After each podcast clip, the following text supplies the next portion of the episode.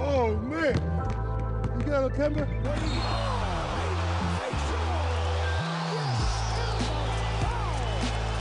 And I like that move. In the hands of Anthony.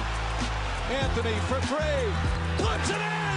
Knicks by one with 8.2 remaining. Il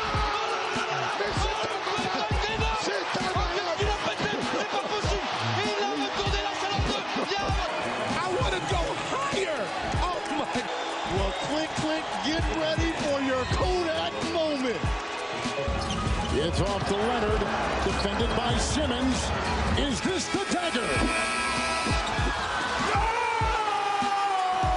If you don't like that, you don't like NBA basketball. Welcome to the Kobe Show.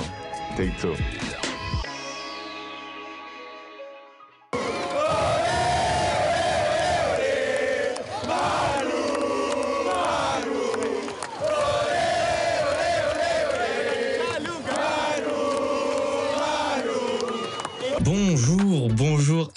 Et à tous et bienvenue, bienvenue dans un nouvel épisode du NBA Dreamcast Show. Bienvenue dans un nouveau numéro, le numéro 4 de notre série How Good Was. Et aujourd'hui, on va parler de Manu Ginobili. C'est un épisode que j'ai très que ça fait très longtemps qu'on prépare et on reçoit, on reçoit de nouveau enfin Azad. Azad est de retour. Et ouais, ça y est, après de longues vacances bien méritées, je suis de, retour et dès le retour de vacances, j'ai recommencé à enchaîner les podcasts, donc euh, c'est bien, j'ai j'ai le bon rythme pour reprendre euh, la saison, là, c'est parfait. Oui, oui, oui, bah Azad, euh, pour ceux... Enfin, tu- on, on peut te retrouver sur tellement d'endroits en ce moment, c'est assez dingue. hein. Il y a le trèfle pour parler des Celtics, euh, il y a le Basket Lab parfois, euh, il y a QI Basket pour les previews. euh, Et t'as- même annoncé un thread toutes les semaines, c'est ça? Pour la saison C'est ça. 2023-24. Euh, c'est ça, on va, on va essayer de s'y tenir. Normalement, j'avais réussi un par jour pendant les playoffs, donc un par semaine pendant la régulière, ça devrait le faire.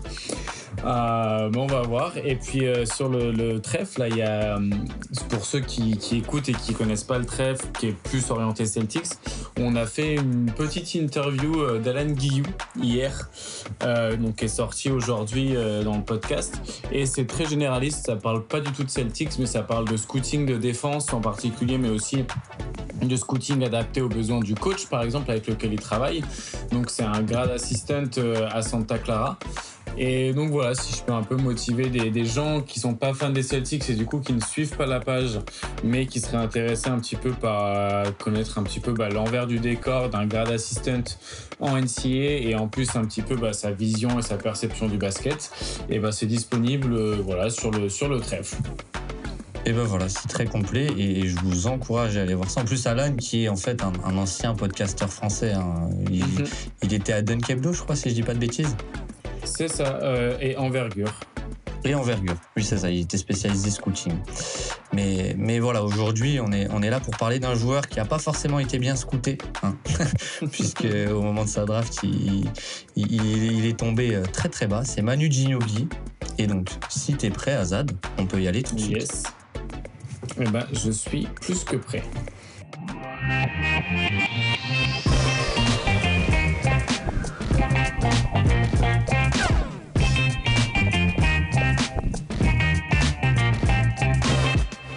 Eyes on catches inside. Whoa, what a pass from Manu Ginobili to Fabricio. Donc, Manu Ginobili euh, et le basket, quelque part, j'ai envie de commencer par là.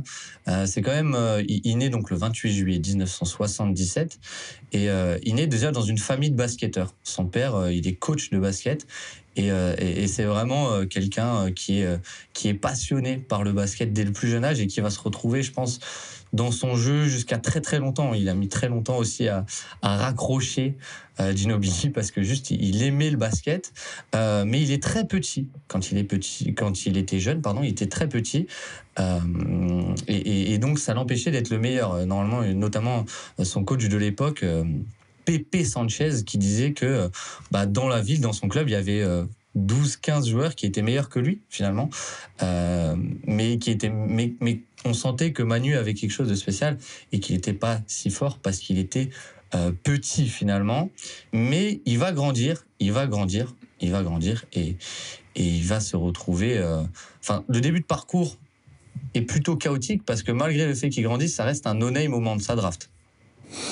Ouais, un total no-name. Et puis, je pense que c'est ça d'ailleurs qui a un peu euh, construit la légende. C'est parce que du coup, il est sélectionné euh, 57e du choix.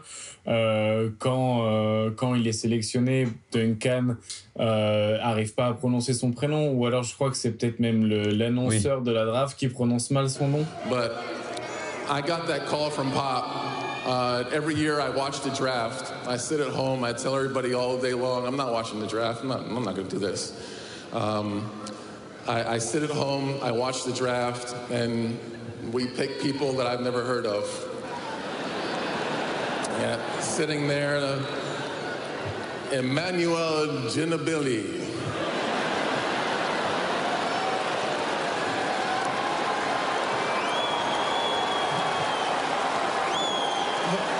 Who did we just pick? I was like, oh yeah, he's, he's gonna be great. He's this. He's oh, okay, Pop. Whatever. Yeah, okay. Yeah, whatever. Donc, Oui, oui, c'est euh, ça, c'est ça. c'est- Et euh, C'est pas scouté. C'est pas scouté du tout.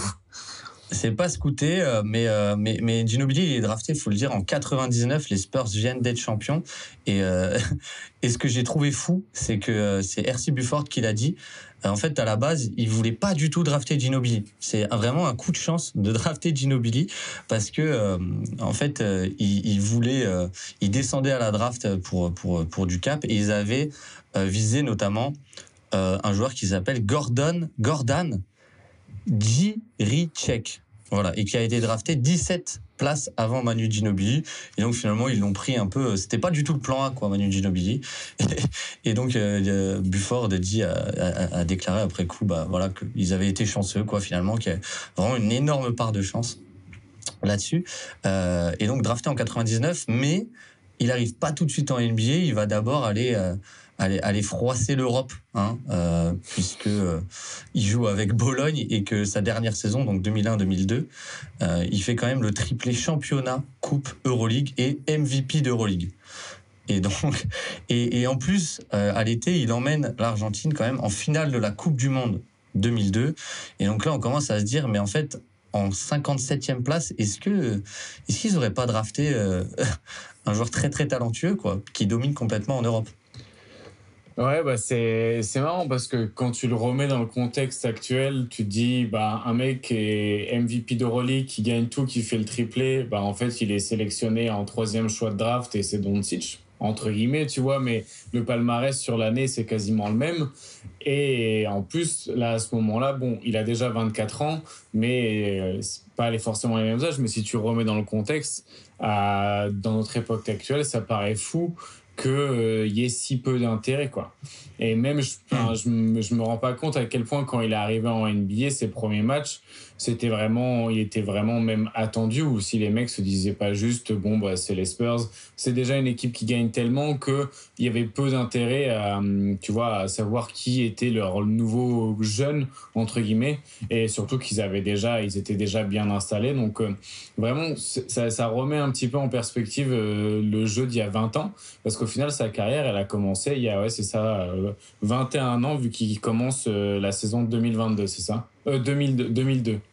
Oui, c'est ça, 2002-2003. Donc, en fait, il se fait drafter, il a 21 ans. Donc, déjà, pour la draft, c'est tard. Et il fait 3 ans encore, comme dit, en Europe. Et donc, il arrive en NBA qu'à 25 ans. Donc, en fait, c'est assez, c'est assez paradoxal parce que d'un côté, on se dit, tiens, il y a le, le MVP de l'Euroleague quand même, quoi.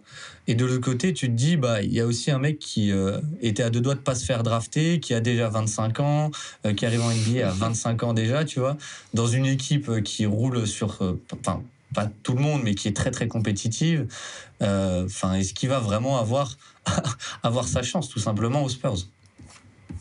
Oui, c'est ça. Puis même, est-ce que est-ce qu'ils vont vraiment, vu que c'est une équipe qui gagne beaucoup, est-ce qu'ils vont vraiment euh, filer des minutes à un mec euh, qui arrive comme ça bah, pendant pendant un petit peu le prime et les meilleures années?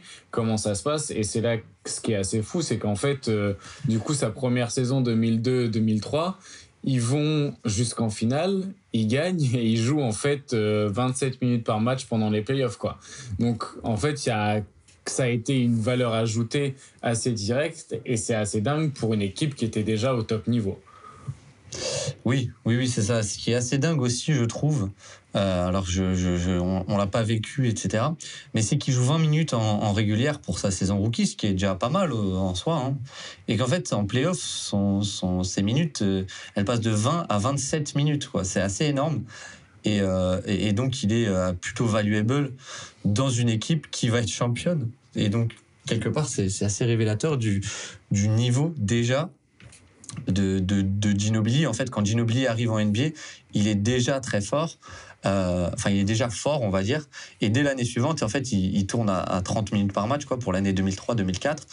Et, très vite, sa carrière, elle, elle, est, elle est lancée dans un rôle majeur d'une équipe compétitive. Il n'y a pas eu de temps vraiment de. Il y a eu une saison un peu d'adaptation, mais, mais ça, va, ça va très vite, quoi. On va très vite trouver un joueur euh, très, très valuable, quoi. Ouais, je me demande si même la saison d'adaptation, entre guillemets, ça n'a pas été la deuxième. Euh, qui est peut-être un peu plus casse-gueule parce que du coup ils vont moins loin en playoff, ils font que deux tours. Et en plus euh, bah, du coup t'as un peu euh, l'effet Cendrillon. La première saison t'arrives tu, tu fais partie de l'équipe qui gagne le titre. Tu continues à prendre de plus en plus de place. Donc au final sur le sur la deuxième saison ils, son usage il continue d'augmenter. Il est à il a presque 20% d'usage. Et en fait là ça se passe moins bien. Et là, tu commences, du coup, c'est comme souvent ça se passe euh, dans le monde du sport. Quand les choses vont bien, bah, c'est normal et tout fonctionne. Et au bout d'un moment, là, tu te dis, mais est-ce qu'il n'y a pas, est-ce qu'il y a assez de ballons justement pour, pour tout le talent qu'il y, a à San Antonio? Et un petit peu comment, comment tu vas pouvoir. Euh, adapter, adapter ton jeu et adapter ça. Et du coup, en fait, ils vont réenchaîner sur euh, l'année 2004-2005, qui est tout simplement peut-être la meilleure en fait de Ginobi. C'est difficile parce qu'il y a beaucoup de saisons qui sont bonnes de différentes manières, mais la saison 2005, c'est quand même la plus impressionnante, je pense statistiquement, je pense que c'est. En fait, ce qui est, ce qui c'est la plus dingue et ce qui est fou en fait aussi, c'est que euh, oui, 2003-2004, c'est un peu la confirmation. Il confirme ce, ce, ce, niveau de jeu, donc il est déjà à 30 minutes par match. Et 2003-2004, faut aussi préciser que c'est l'année euh, où ils perdent sur le, le fameux 0.4 de Derek Fisher. Euh, il y a le 0.4 de Derek Fisher face aux Lakers après que Tim Duncan ait mis un, un shoot tout aussi exceptionnel presque. Euh, et, et, quelque chose que tu as oublié de préciser, en fait, c'est que le début de carrière de Ginobili, là où il est assez exceptionnel, c'est que donc il gagne tout en Europe, il arrive en NBA, il gagne. Là, il y a ce coup d'arrêt. Et 2004, ah 2004 après la saison 2003-2004, il y a l'été 2004 qui est splendide, splendide à Athènes, puisque euh, déjà le tournoi commence, Manu Ginobili met un buzzer beater euh, complètement improbable, euh, presque à l'horizontale. En fait, c'est une passe de quarterback un peu euh, de, d'un de, ses coéquipiers. Il la rattrape en vol et il la met, quoi. Mais, surtout, il va battre Team USA. Team USA qui n'avait perdu que trois fois au JO depuis 1936, quand même, et qui était triple champion du monde en titre. Et, et, Ginobili va, va les taper en demi-finale. Je crois qu'il gagne il gagne 89-81 et, et, il en plante 29, il me semble. Mais, euh, mais euh, moi, j'ai vu le match, du coup, c'est c'est. Vu, que le tournage a été retardé, j'ai pu regarder le match, j'ai réussi à trouver le match. Et, euh, et ouais, c'est assez impressionnant à quel point il, il domine en fait tout simplement. Il domine et, et, je pense que c'est quelque chose qui évidemment lui a donné énormément de confiance parce qu'il gagne contre les États-Unis en demi-finale. Ils vont évidemment gagner en finale. Euh, et, et Ginobili est d'assez loin le meilleur joueur du, du tournoi en tout cas, du tournoi le plus prestigieux à ce moment-là.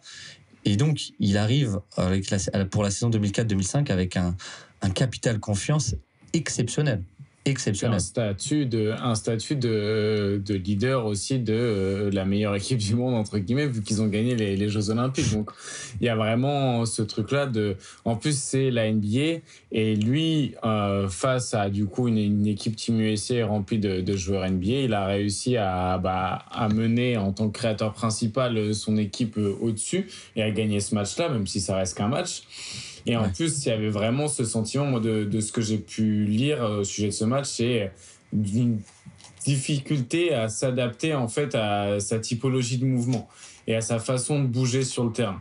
Et du coup, c'est vrai que quand on regarde un petit peu sa manière de, de driver, qui est en fait ce qui a marqué un peu les esprits sur Ginobili, c'est que c'est un peu euh, pas très orthodoxe entre guillemets parce Ouais. qu'il fait des il est il est pas très rapide mais il a un super handle. Du coup en fait il fait des très grands pas. En fait il couvre une grande surface à l'intérieur de la raquette une fois qu'il a déclenché son drive avec euh, seulement deux appuis. Et ce qui lui permet en fait bah du coup de très facilement avoir accès au panier et de s'ouvrir soit des soit des lay-ups et soit beaucoup de, de short mid aussi. Donc beaucoup de flotteurs où il arrivait justement aussi à, à s'écarter. En fait par un manque d'explosivité, il arrivait un petit peu, bah, comme tu as parlé de, de l'exemple où il fait ce, ce buzzer beater allongé par terre, presque, en tout cas à l'horizontale. Il avait cette capacité de bah, voilà, s'écarter un petit peu du cercle et se mettre un petit peu euh, en biais, entre guillemets, tout en restant gainé pour trouver ces, ces, ces lignes de, ces lignes de lay-up et en plus, euh, en plus provoquer des fautes. Et c'est vrai que c'est vraiment un joueur qui a réussi en fait à malgré, disons, des lacunes peut-être physiques, par la technique et par une manière un peu pas or- or- pas orthodoxe de, faire les choses, arriver à, à ses fins, entre guillemets, et être un, attaquant efficace. Et du coup, bah oui, comme tu dis, il arrive en 2005 avec, enfin, pour la saison 2004-2005 avec un, un gros capital confiance. Et il va euh, tout simplement euh, rouler sur, euh, sur la ligue. hein parce qu'on parle quand même d'une saison avec euh, un usage qui est genre à 25. Donc voilà, on parle de quelqu'un qui porte quand même beaucoup la balle sur les minutes où il joue. En plus, il est titulaire. Ne dis Et- pas le point partir. Ne dis pas les points partir. Je vais pas dire les points partir parce que c'est pas possible que ce soit. Je pense qu'il y a eu des changements dans les calculs ou je sais pas. Oui. On va dire quand même dire les points partir parce qu'à mon avis, il y a forcément un problème dans les calculs euh, de ces époques-là. Parce qu'on, mais, mais bon, c'est 1.6 points partir. Donc je sais pas comment c'est possible. À mon avis, il y a forcément des Non, erreurs. Oui. Bah, Et- je- je- ce qui est bizarre, c'est que théoriquement, le point partir et le true shooting pourcentage, c'est la même chose. Oui. Et euh, le true, enfin, juste divisé par deux, quoi. Ouais. Et en true shooting pourcentage, il serait à 61, ce qui donnerait, euh, bah, ce qui donnerait euh, un, un 122, 22, quoi. Ouais, c'est ça. 122. Un 22 points partir. Et là, il serait à, à, à 1,60. Donc, je pense qu'il y a un petit problème, effectivement. Mais, mais en tout cas, euh, même, même, en fait, même 61% de true shooting pourcentage, c'est 115 de true shooting plus. Mhm. Donc c'est 15% au-dessus de la moyenne pour un guard. C'est euh, c'est sans doute dans le, dans le centième centile aussi. quoi. C'est sans doute le joueur le plus efficace euh, sur les lignes arrière. Quoi. Oui, dans tous les cas, le mauvais calcul, il est fait sur, à l'échelle de la ligue sur cette saison-là. Donc, quand tu regardes les points partir sur cette saison, ils sont tous un peu ubuesques. Donc, au final, quand tu regardes un petit peu les centiles, c'est, tu sais à peu près où le placer. Donc, clairement, c'est l'arrière, euh, bah, enfin, en tout cas, un des créateurs les, les plus efficaces de la ligue. Et en plus, c'est un super playmaker. Donc, euh, sur cette saison-là, Mm. il y a un usage percentage qui est égal au, presque au assist percentage.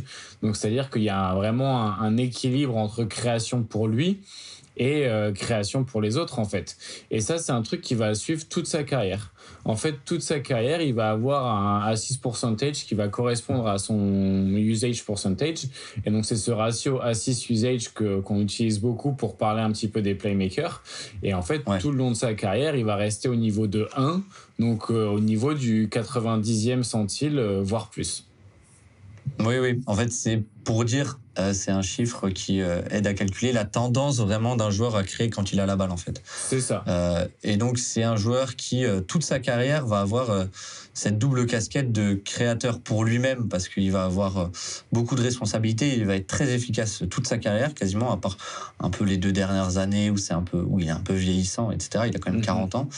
Et, et en même temps, il a cette tendance à, à faire le play, à, à être un playmaker très très élevé, euh, puisqu'il est aux, aux alentours des 1. Mais c'est vrai que euh, on peut, on peut un peu rentrer, hein, je pense, parce que cette saison elle est tellement folle, Mm. 2004-2005, dans le joueur qu'il était. Euh, c'est vrai que moi j'avais des souvenirs de lui plus vieux, donc j'ai regardé beaucoup de matchs de cette époque. Et ce qui est assez dingue, c'est à quel point c'est c'est presque la définition du chaos, quoi. Ce, ce joueur, je trouve ça assez assez hallucinant.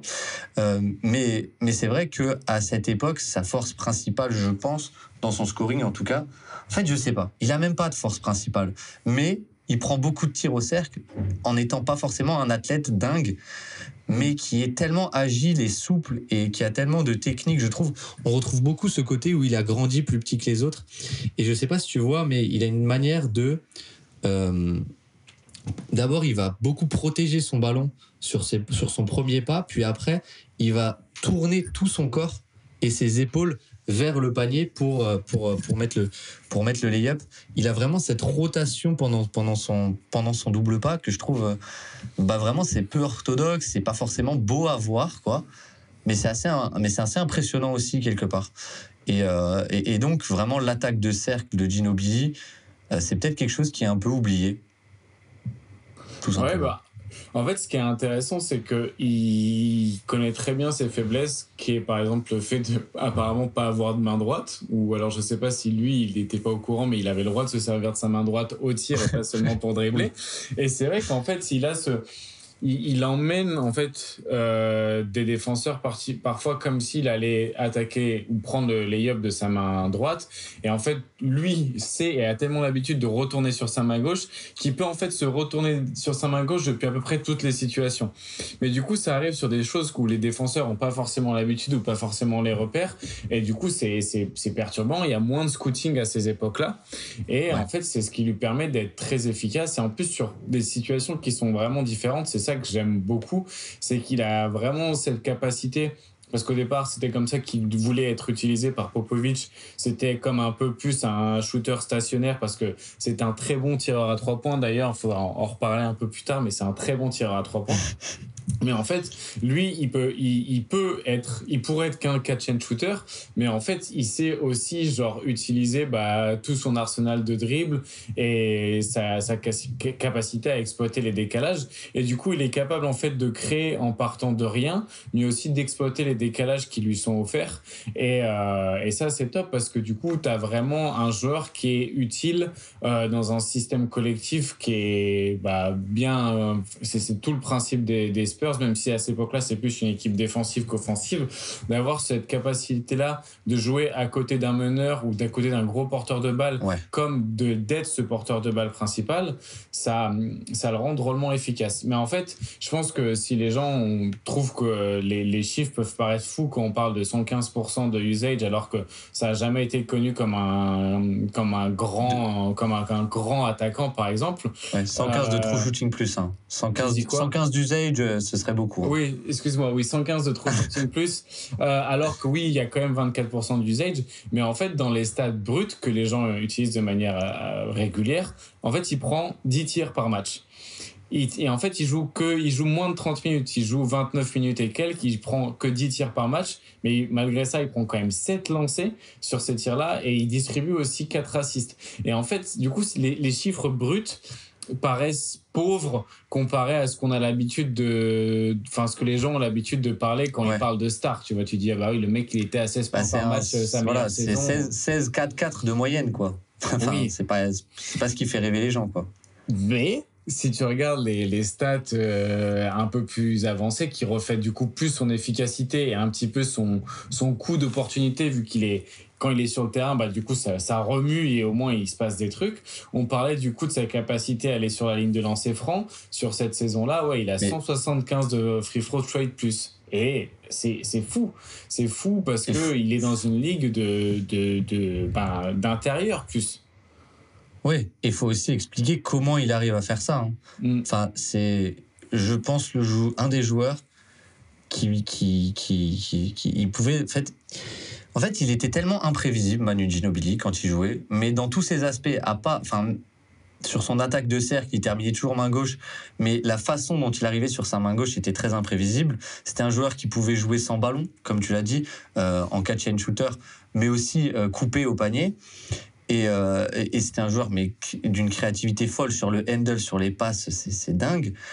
Mais ce qui est ultra impressionnant aussi, c'est comment il provoque ses fautes. Que, c'est que il arrive à faire des, Enfin, il fait des pump fakes, littéralement, mais un nombre de pump fakes par match qui marche, où les gens juste tombent dans ses feintes parce que t'as la menace, t'as la menace, en fait, t'as cette double menace du, euh, du drive Du coup, les gens, les défenseurs, je trouve, lui laissaient beaucoup d'espace sur son shoot parce que sa mécanique de shoot était très lente aussi.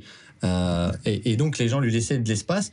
Puis, il commençait. En fait, le nombre de fois où juste il feinte d'accélérer, puis il feinte de tirer, et après le mec saute et du coup, bah, il peut prendre les lancers quoi et, la faute, c'est dingue quoi. Et c'est en plus de la façon dont il attaque le panier aussi, euh, il arrivait très bien, il y avait un vrai savoir-faire quoi pour provoquer ses fautes. Et donc on arrive à des chiffres assez fous de 175, comme tu as dit, de free throw rate plus. Donc il provoque 75% plus de fautes que le joueur moyen de NBA. Euh, c'est en, fréquence, c'est complètement dingue, c'est complètement dingue. Et, et donc ça nous donne un scoreur en fait qui est tellement imprévisible et tellement efficace je trouve ça assez dingue. C'est-à-dire qu'il peut attaquer le panier, il peut shooter, il peut jouer off-ball, il peut, il peut provoquer des fautes. Euh, et tu en avais fait un petit post, mais c'est vrai que je peux te lancer un peu là-dessus.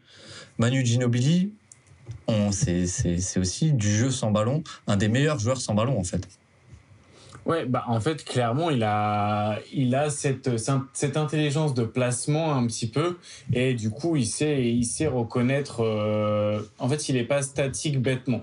Donc si il a besoin de générer du spacing euh, de manière un peu statique, il va savoir où se placer et sinon il va réussir en fait euh, une fois qu'il a lâché la balle à faire le cut au bon endroit et aussi sur les moments où il a pas la balle à venir justement faire ces cuts là pour venir la chercher. Donc en fait, il est dans la recherche constante d'espace euh, collectif. Et ce qu'en fait un joueur aussi bon offensivement et aussi influent sur euh, l'attaque de son équipe, euh, malgré des chiffres bruts pauvres, c'est parce qu'il est aussi dans cette volonté constante de, de punir un petit peu les, ben, en fait, les erreurs. C'est un mec qui est constamment dans la dans la punition des erreurs. Ouais. c'est peut-être parce qu'il en faisait aussi beaucoup défensivement des erreurs et que du coup il sait identifier un petit peu les mecs qui font comme lui et qui gamble. Mais du coup euh, c'est vrai que là-dessus c'était fort. Et il y a un autre truc qui est assez ouf, c'est euh, on en parlait tout à l'heure, euh, j'allais dire hors antenne comme si on était à la télé. On en parlait tout à l'heure en off et tu me demandes, tu me disais ouais t'étais pas allé regarder le flou, le floor full percentage. Donc c'est combien de pourcentage des, des, des fautes ont été faites sur des des moments qui sont pas au tir en fait sur des les, les, les, les, fautes un peu du tout venant entre guillemets. Toutes les fautes qui sont pas des shooting faults en gros. Et en fait il est dans le centième centile ou le 99e centile quasiment toute sa carrière. Et c'est ça aussi tu vois ce truc de d'arriver à bah en fait à juste avoir et générer du, du, des points gratuits. Et sur, en gros, sur le, les shooting fall percentage, il est pas si élevé que ça. Enfin, pas si élevé. On parle du 80e ou 90e centile, tu vois, au fur et à mesure de sa carrière. Mais s'il a été aussi fort aussi et s'il a passé autant de temps sur la ligne de lancer, c'est qu'il a su punir, en fait, ces défenses-là. Et du coup, ça veut dire une bonne connaissance des règles, une bonne connaissance, bah, du coup, des, bah, des, des mauvais réflexes des défenseurs. Et, euh, et du coup, ça lui permettait d'avoir un, d'avoir un, cette capacité-là à aller chercher tout simplement des points gratuits. Et du coup, bah, sur une saison, il a 10 euh, tirs tentés par match, mais il prend aussi 6 lancers prend en plus de ça. Et sur ces 10 tirs par match, euh, t'en as euh, qu'un seul qui a mi-distance, quoi. Les, sinon, les autres, ils sont au cercle ou à 3 points, parce que du coup, bêtement, en fait, et on en reparlera un petit peu au fur et à mesure du podcast, mais peut-être même sans le faire exprès, il était c'était un joueur analytics euh, avant les analytics. Non, mais clairement, clairement, euh, c'est, c'est, je pense qu'il y a vraiment ce côté, euh, enfin, pas forcément, il faisait pas forcément exprès, il y avait pas forcément cette, ce savoir-faire de, des analytics à, cette époque, hein, tout simplement. Mais oui, Ginobili, je trouve, il donnait une sensation, en tout cas quand il était offensivement, en fait, de, en fait, tellement imprévisible, comme j'ai dit, que son adversaire ne savait jamais vraiment ce qu'il allait faire, déjà de 1. Et lui, il savait parfaitement utiliser cet avantage un peu psychologique sur l'adversaire. C'est-à-dire, euh, euh, en fait, il donnait la sensation, je trouve, de toujours dominer intellectuellement son, son adversaire. C'est pour ça qu'il arrivait tellement à faire sauter ses adversaires, parce qu'il les connaissait, il connaissait les règles, comme tu as dit, euh, et, il savait quelle feinte allait marcher et sur quel joueur, en fait, tout simplement. Donc, euh, donc voilà, et, et, comme tu l'as dit, enfin on peut rentrer un peu, mais c'est un joueur qui, euh, en fait, ses, fréquences de tir c'est assez fou comme euh, tu as l'impression de voir euh, James Harden Prime. C'est une comparaison Ouais, qu'il y a ouais, souvent eu. Mais en fait, au cercle et dans la short mi-distance, donc sur les flotteurs, il y a énormément de tirs. Par exemple, si on prend ça 2004-2005, il y a quand même quasiment 60%, 58% de ces tirs qui sont pris là-dedans, quoi. Donc près du panier. Et après, tu as 33% des tirs qui sont aussi pris, euh, qui sont aussi pris à, à 3 points. Et tu finalement que 25% de ces tirs qui sont des mi-distances. Si on englobe tous les mi-distances. Et sur les longues mi-distances, il n'y a que 9%. C'est dans le premier centile, quoi. C'est-à-dire qu'il a, en fait, il prenait aucun lancer franc, euh, aucun mi-distance, pardon, comparé à la moyenne. Et il prenait, voilà, 89e centile dans la fréquence au panier et 62e centile dans les, dans les tirs à 3 points. Donc c'est vraiment un joueur qui dénotait de par sa sélection de tirs euh, comparé à l'époque, quoi. Et c'est aussi ça, je pense, qui peut-être inconsciemment, comme tu as dit, Mm. parce que euh, c'est vrai qu'en fait, quand il arrivait à mi-distance, euh, il tirait pas souvent, mais il provoquait aussi beaucoup de fautes, je trouve, quand il était à mi-distance. Je, je- c'est un peu inexplicable, mais, mais, mais, mais c'est vrai que ces pump fakes dont je parlais avant, ça arrivait souvent soit à 3 points, mais aussi souvent à mi-distance. Et donc voilà, sans le savoir, Ginobili était un joueur qui, euh, qui, qui dénotait, quoi, qui était avant-gardiste peut-être sans le savoir. Quoi. C'était et donc, le joueur retrouve, préféré de Daryl Morey avant que Daryl Morey le sache, en fait. Voilà, c'est ça. et, et, et, et il arrive à faire des scores d'efficacité euh, euh, assez dingues, donc pour lui, mais il y a aussi pour les autres. C'est ça qui est fort, c'est qu'il y a cette double casquette de pouvoir être ce joueur euh, off-ball, euh, créateur pour lui-même, scoreur, ou avec le ballon, hein, euh, mais aussi ce joueur assez incroyable euh, pour les autres. Euh, Je, peux, te lancer un peu là-dessus. Mais, euh, voilà, qu'est-ce que tu en penses de Ginobili, passeur, tout simplement? Euh, eh ben, j'ai redécouvert. En fait, j'avais, j'avais, je savais que c'était un passeur entre guillemets de, de génie un petit peu, tu vois, qui pouvait trouver des Ouais. angles un petit peu différents et tout, qui tentait aussi beaucoup. Euh, mais voilà, un, un- un joueur, un, un passeur qui n'était pas académique entre guillemets, mais euh, du coup euh, qui savait bah, trouver des angles vraiment farfelus, disons, et qui savait aussi jouer le connecteur, parce qu'on en parlait beaucoup. Tu vois, il fait beaucoup de mouvements off-ball, mais vu qu'il Ouais. est, c'est un passeur très volontaire, euh, d'où son assist pour son, enfin son ratio assist usage. Donc tu vois, tu, on, on a vraiment un, un connecteur aussi euh, avant, avant l'heure qu'on en parle. Quoi. Là, il a eu beaucoup d'avance là-dessus même. Et, euh, et moi, ce que j'ai redécouvert, c'est aussi un sur le pick and roll.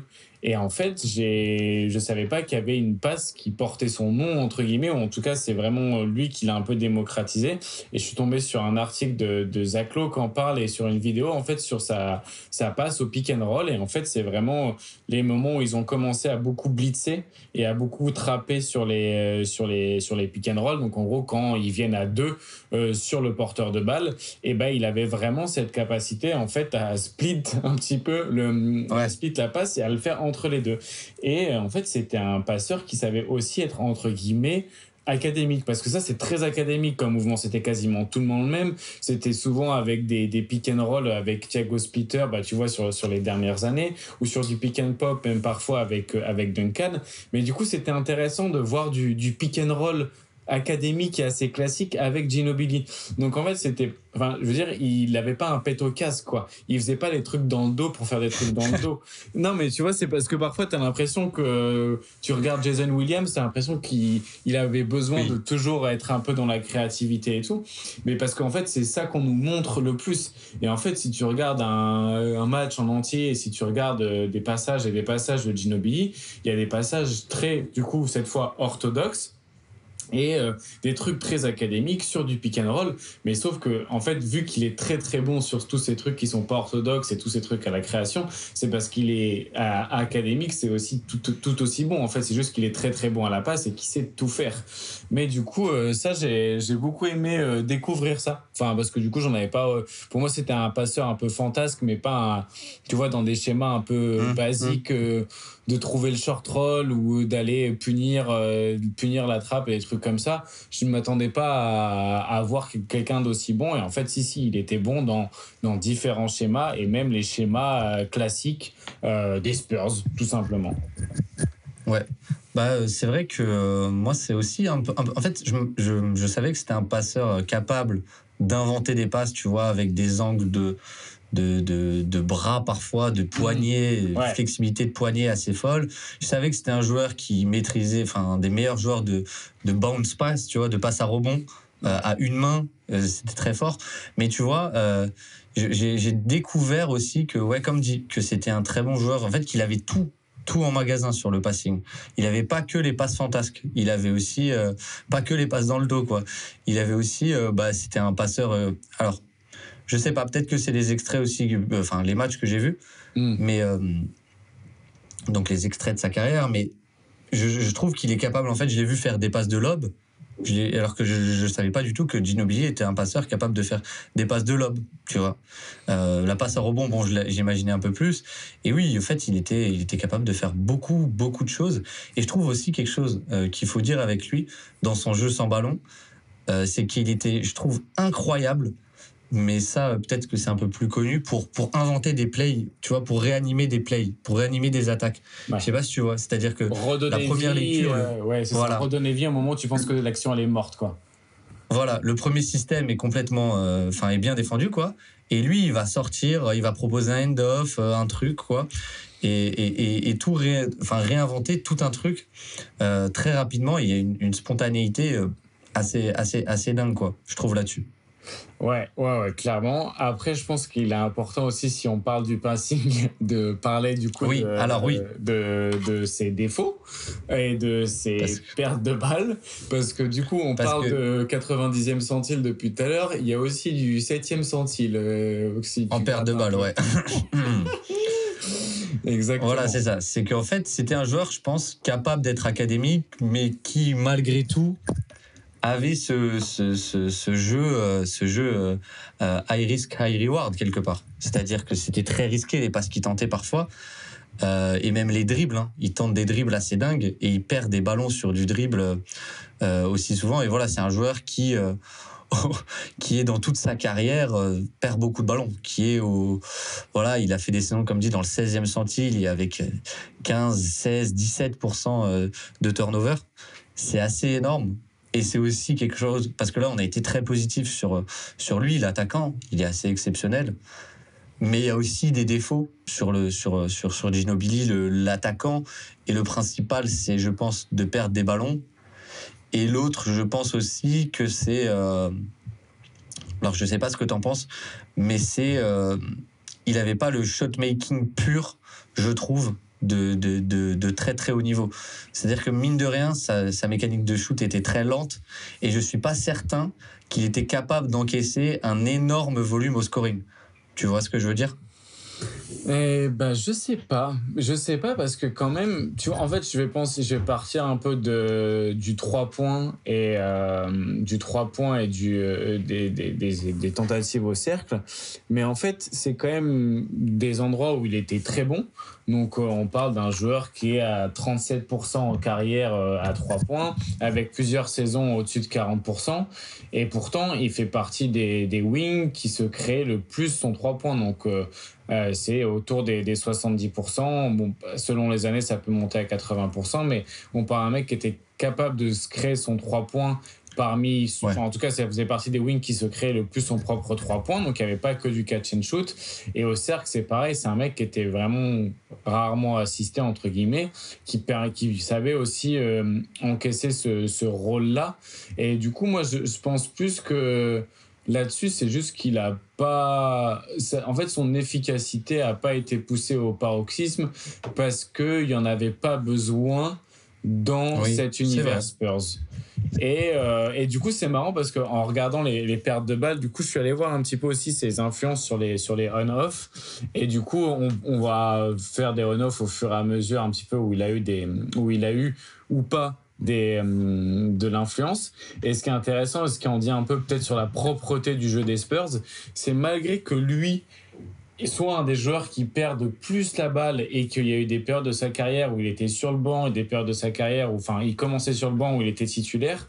Sur ses on-off de turnover percentage du coup des, des four factors il est pas si négatif que ça. En fait il est même positif euh, au début de sa carrière plus négatif avec la fin, mais bah, sur la fin, il jouait aussi un peu plus avec des billes sur le banc et Leonov, c'est un peu plus influencé bah, du coup par euh, avec qui tu joues.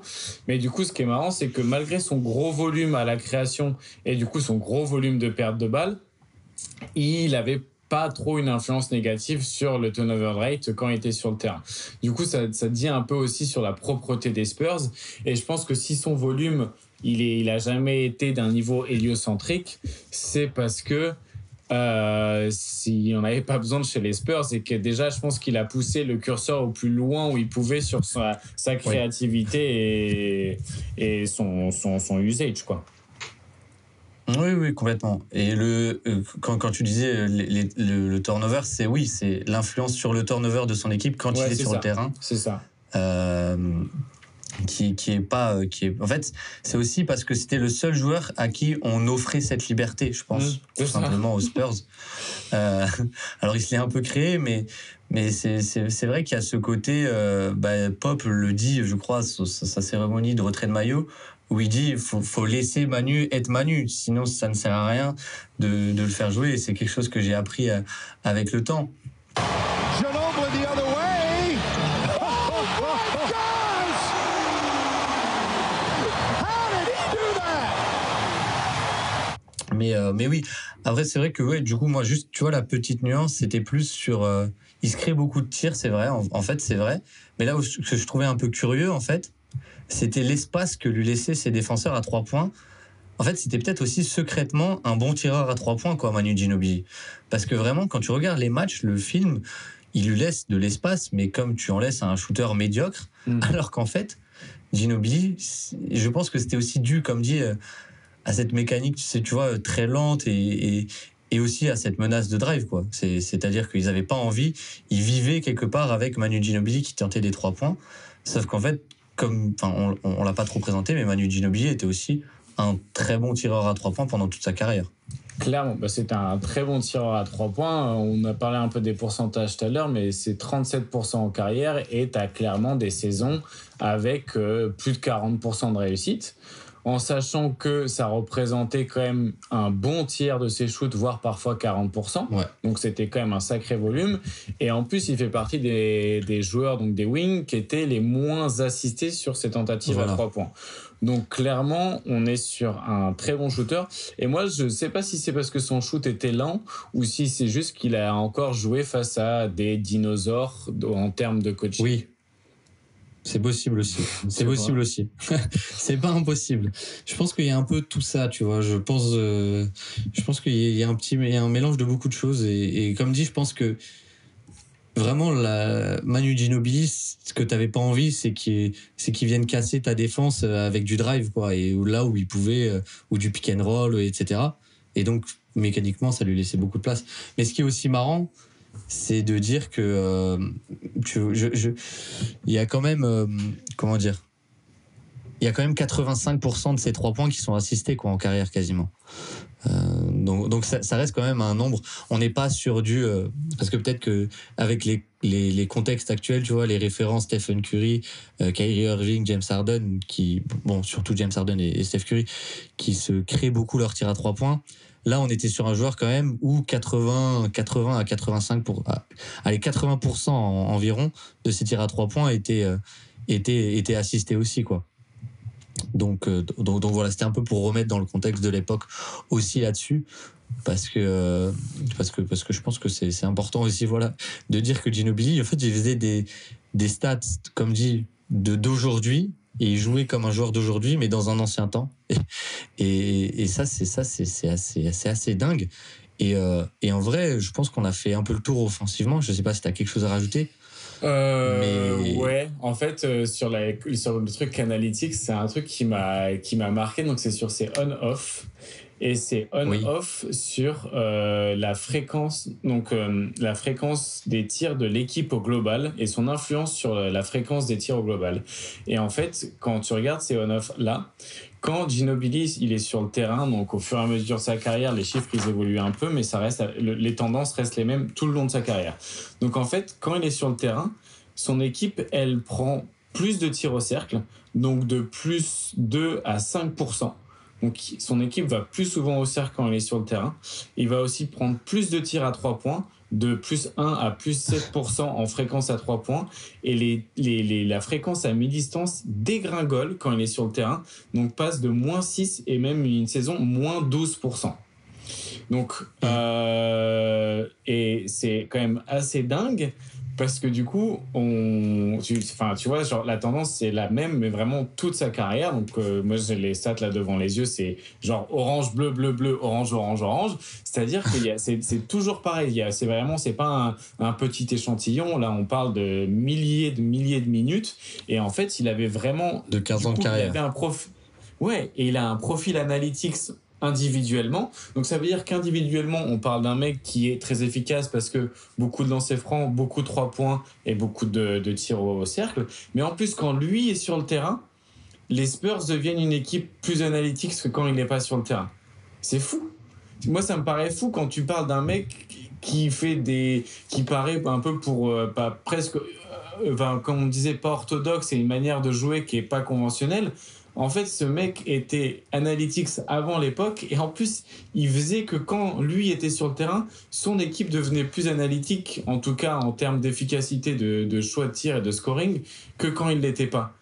Alors que euh, t'as l'impression que c'est l'inverse en fait, qu'il était à l'envers de, tous ces trucs-là, de, de la discipline, de ce que Popovic voulait mettre en place quoi. Et moi, ça m'a paru fou en fait. Bah, c'est fou euh, d'avoir un rayonnement comme ça sur euh, la façon de jouer de son équipe, je trouve. Mhm. Euh, parce que un peu, tu te dis quand même, enfin, c'est un peu intuitif et contre-intuitif. Tu te dis quand Manu est sur le terrain, c'est vraiment, va y avoir du, ça, ça, va être, on va, on va, voir l'empreinte de Manu, quoi. Quitte à ce qu'il joue 20 minutes, mais on va lui donner le ballon, on va lui laisser être Manu, quoi. Ouais. Donc t'as envie de dire oui quelque part, mais qui a un tel rayonnement sur la façon et la sélection de tir, je trouve ça fou. Et ça recoupe aussi avec un truc qu'on n'a pas dit sur le passeur, mais c'est aussi dû aux défenses un peu préhistoriques. Mm. Mais le nombre de kick-out qu'il trouve et de bons tirs à trois points pour ses Mm. coéquipiers, Ouais. c'est monstre, c'est- c'est hallucinant. C'est hallucinant. Et, et c'est dû, encore une fois, euh, aux défenses et à cette menace de, euh, du driver, et etc., etc. Mais le nombre de bons tirs, en fait, ça a encouragé son équipe à prendre beaucoup plus de trois points. Et, et c'est assez dingue. Et, et en termes d'impact individuel, moi, je voulais un peu aller sur l'impact individuel, tu vois, euh, offensivement de Manu. Mm. C'est que, en fait, je, je sais pas, je savais pas trop à quoi m'attendre. Mais euh, tu vois, par exemple, si je prends cette saison 2004-2005, euh, sur les transitions, juste les transitions, il est dans le 94e centile, c'est-à-dire que ces équipes jouent beaucoup mieux la transition avec lui que sans lui. Ouais. Euh, mais, mais quelque part, c'est un peu, voilà, c'est un peu, tu peux l'imaginer, c'est un joueur qui met beaucoup de vitesse, beaucoup de rythme dans son jeu et euh, qui a un très bon handle, qui perd très peu de ballons, qui fait, qui fait, et sur open courte, qui a une telle vision que, voilà, c'est forcément, tu sens cet impact.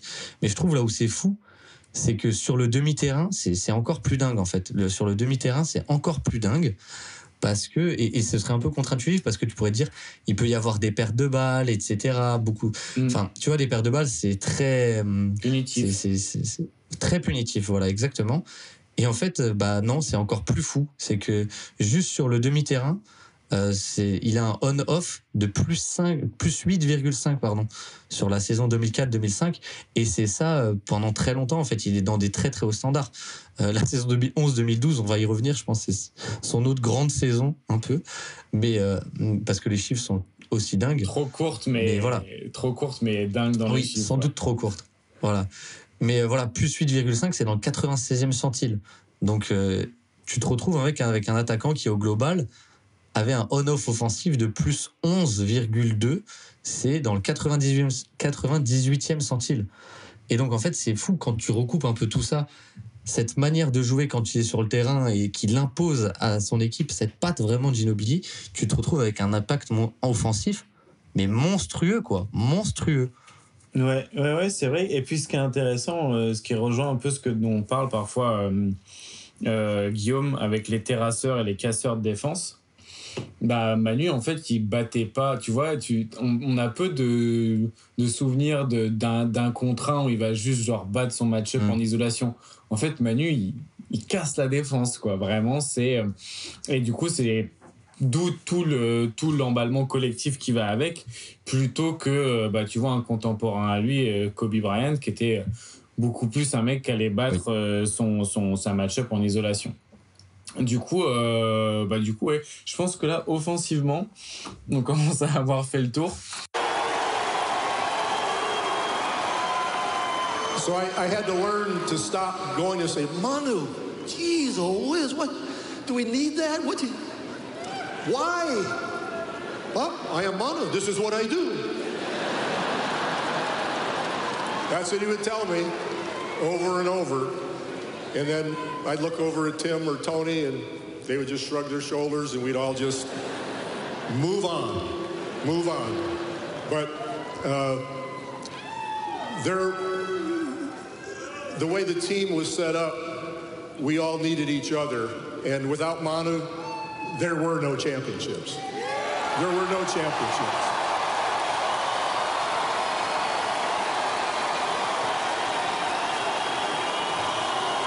Du coup, euh, donc là, je pense qu'on a bien fait le, tour de l'attaque un petit peu. On a parlé de, bah, on est allé du point par match au terrasseur ou casseur de défense. Donc vraiment, on aura fait le tour du scope euh, analytique, à stat, euh, stat brut. Et euh, il y a un truc qui est intéressant pour faire la transition entre la défense et l'attaque. Et bah du coup, c'est de parler de la transition euh, sur le terrain. Et du coup, tout à l'heure, tu disais à juste titre que les Spurs faisaient plus de transition quand Manu était sur le terrain. Et il y a une des raisons qui s'explique par euh, la défense et par la défense de Manu. Et euh, en fait, euh, Ginobili, au cours de sa carrière, ça a été un très bon intercepteur et on, on va parler des peut-être des stats individuelles juste après. Mais en fait, ce qui est intéressant, c'est que par contre sur ses on-off, ses on-off défensifs, toute sa carrière, donc c'est pas une tendance d'une année ou quoi, toute sa carrière, il va y avoir un plus gros pourcentage de turnover de l'équipe euh, d'en face, donc de, l'adversaire, quand Manu est sur le terrain. Donc on parle parfois de plus 3%, euh, donc ce qui serait le 98e centile, parfois juste plus 0,5 qui est euh, genre le 70e centile. Mais dans tous les cas, c'est toujours plus. Et en fait, ça explique un petit peu, euh, ça explique un petit peu du coup le fait qu'il y ait plus de transition. Mais ce que j'ai trouvé intéressant, c'est que souvent quand on regarde des stats défensives d'équipe, on regarde jamais ou alors on prend jamais en compte l'influence d'un arrière parce que c'est très peu le cas qu'un arrière puisse influencer une défense parce que bah mm. c'est comme ça, c'est structurel. Le basket, c'est plutôt les, les grands intérieurs qui vont avoir un impact. Et là, du coup, bon, pas en termes de points par possession et tout ça. Hein. On parle pas non plus de, c'est pas Rudy Gobert, hein, Manu Ginobili. Mais en termes de nombre de pertes de balles générées chez l'adversaire, eh ben, il aura toujours et il aura toujours eu un off positif et même très positif. très, très positif, ouais. On est monté dans des très hauts centiles. Et du coup, c'est super intéressant parce que ça montre vraiment bien que c'était un joueur qui recherchait ça et qui créait du coup du chaos, pas seulement en attaque, mais aussi en défense. Ouais, complètement. En fait, Ginobili, là où il est, c'est fou, c'est qu'il y a vraiment ce côté joueur chaotique où tu ne sais pas ce qu'il va faire, imprévisible, offensivement et défensivement. Alors c'est vrai que, euh, par contre, je pense qu'un truc qu'il faut dire aussi avec ce style de jeu en défense, c'est que c'est c'est que c'est du gambling quelque part. Il enfin il, il gamble beaucoup, il joue, il parie beaucoup quoi.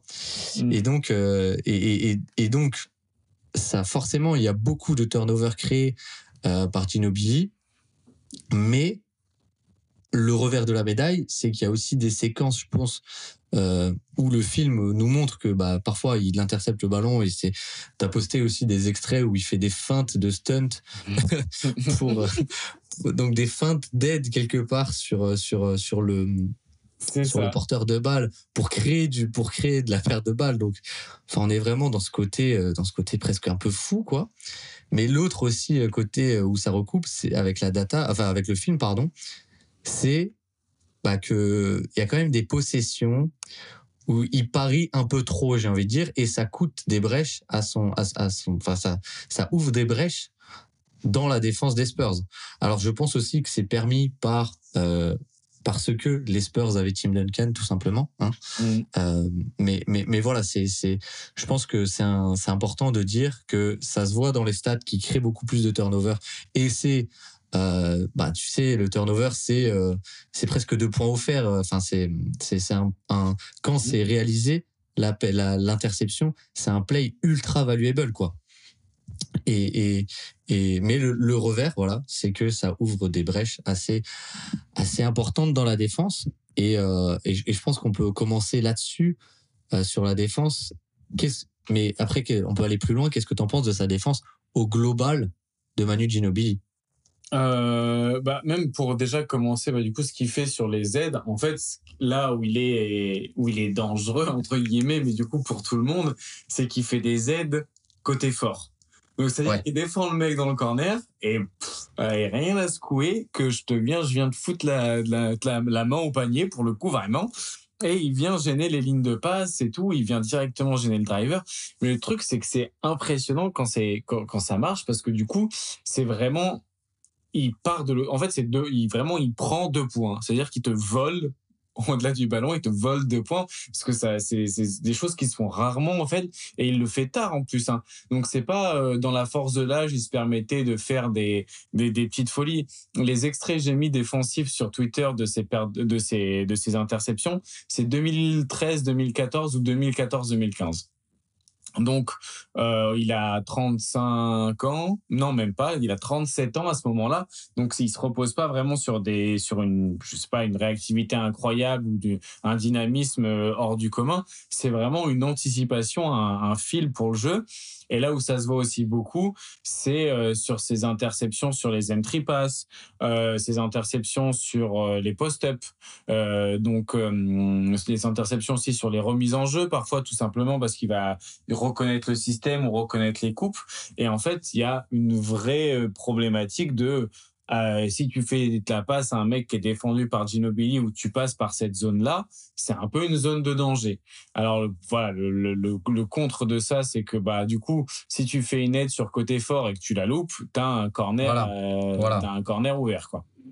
C'est ça. Et, et surtout, surtout, bah, c'est un peu, euh, comment dire, surtout à l'époque. Aujourd'hui, c'est des, c'est des trucs qui sont, font un peu plus selon l'adversaire, les aides côté fort, tu vois. Ouais, Mais c'est vrai qu'à l'époque, c'est quelque chose qui est un peu proscrit de faire des aides côté fort. C'est, vraiment, euh, bah, en fait, t'es à une passe près. T'es à une passe près du, du, porteur de balle, quoi. Et donc, le porteur de balle a juste à faire une passe et boum, tir ouvert, quoi. Et, et donc, ça, ça peut coûter très cher. Mais oui, voilà, pardon, je t'ai coupé. Non, non, mais c'est exactement ça. C'est en fait, c'est tu le vois, tu le vois rarement justement à, à cause de tout ça. Ou alors tu vas voir des, en fait, ce qu'on appelle des stunts. Du coup, genre un stunt, c'est pas c'est pas une aide complète. Genre t'es pas censé Oui. y aller à deux dessus. C'est tu. C'est pas une prise à deux. Voilà, c'est ça. C'est tu tu stuns. Enfin, je sais pas. Regardez sur internet. En vrai, j'ai pas la traduction française, mais c'est genre juste voilà mettre le main et le pied, le main et le pied et genre te retirer. À la limite, tu vas même pas vraiment essayer de chercher la balle. C'est plus pour ralentir slash gêner. Mais sauf que Manu, il faisait des stunts où il te mettait la main dans le pot de miel et il repartait avec le ballon, quoi. et, euh, et du coup, c'est, ouais, les, les images, moi, ça m'a vraiment fait rire.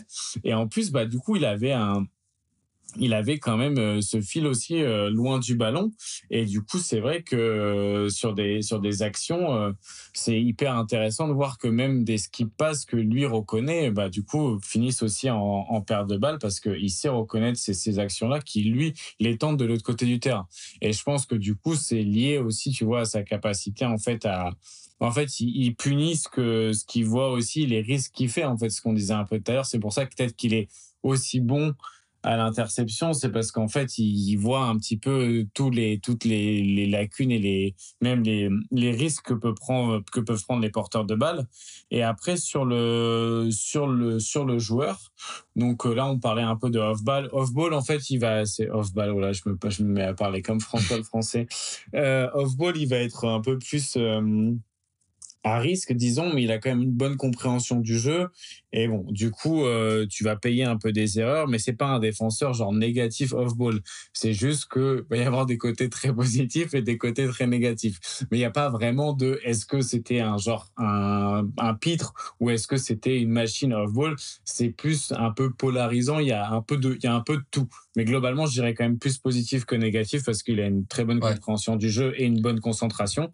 Euh, donc ça, voilà, c'est quand même positif. Et on-ball, bah, bon, du coup, il a perdu un peu avec les années, mais il pouvait quand même il pouvait tenir sa match-up euh, sur des années où bah, du coup il n'y avait pas beaucoup de spacing et beaucoup d'isolation. Et du coup il a quand même dû se taper des, des, des isolations de, de Kobe, euh, Pierce et autres consorts euh, des années des années 2000 et euh, c'était pas un mauvais défenseur mais en fait, euh, c'est-à-dire que la défense des Spurs était tellement systémique et que du coup, tu c'était pas c'était pas du 1 contre 1 avec du 5 out et du coup, bah si tu te fais battre par ta match-up, euh, c'est mort. Du coup, pour moi, sa, sa défense on ball elle avait rien, enfin, de vraiment exceptionnel, mais il pouvait tenir sa match-up. Il pouvait tenir des match-up assez variés, en plus, parce qu'il était Ouais. pas trop petit. Il été pas non plus, bah, il a jamais trop perdu en mobilité, en fait. Donc, euh, il a pu tenir ses match-up longtemps. Il est intelligent, il a un bon footwork, donc en plus il sait comment utiliser ses appuis défensivement. Et puis bon bah voilà, après c'était pas Kawhi non plus, mais euh, mais moi défensivement j'ai jamais eu la sensation que c'était une c'était une tare. J'ai juste euh, l'impression qu'il y a eu des moments un petit peu off ball où bon bah du coup euh, ça ça déconnecte un peu, mais en fait je pense que ça fait partie de il y a aussi tellement de bons côtés à ce qu'il a pu apporter off ball et certaines de ses Ouais. de ses tentatives que du coup ça me ça me choque moins quoi. Non, mais clairement, clairement, euh, et, et je pense que tu vois, il y a, il y a, il y a, il y a deux actions, je trouve, qui résument bien Ginobili et tout le compromis défensif qu'il faut faire avec lui, enfin vivre avec, qu'il faut faire pour vivre avec lui. Euh, bah, c'est, euh, alors je sais pas si tu l'as vu, mais il y a une fin de match contre Denver en, alors il y a, encore Melo à Denver, mais où euh, les Spurs sont menés à 7 secondes et et en fait, je, je crois que le système est pas dessiné pour lui. Et lui, il va proposer une coupe et donc marquer un lay-up et donc euh, main gauche, hein, bien sûr. Et donc, les Spurs passent à plus 1. Mais il reste encore 4 secondes. Et donc, Melo à la balle et t'as Ginobili qui, euh, bah, qui vient depuis le côté faible complet et qui va provoquer un passage en force. Tu vois et donc, euh, et, et, donc, euh, et, victoire des Spurs donc euh, avec ce passage en force. Et, l'autre play, c'est évidemment euh, bah, le compte sur James Harden euh, en 2017, parce que pour le tenter, quand, genre je sais plus, je crois qu'il y a plus 2 ou plus 1, mais enfin t'as quand même de grands sur des comptes comme ça, t'as quand même de grandes chances de faire faute quoi. C'est quoi- enfin, c'est quand même assez dingue quoi. Et euh, bon, il le réussit du coup les deux fois là, c'est des plays réussis, mais c'est aussi des plays où euh, qui sont très risqués, quoi, tout simplement, euh, je, je pense.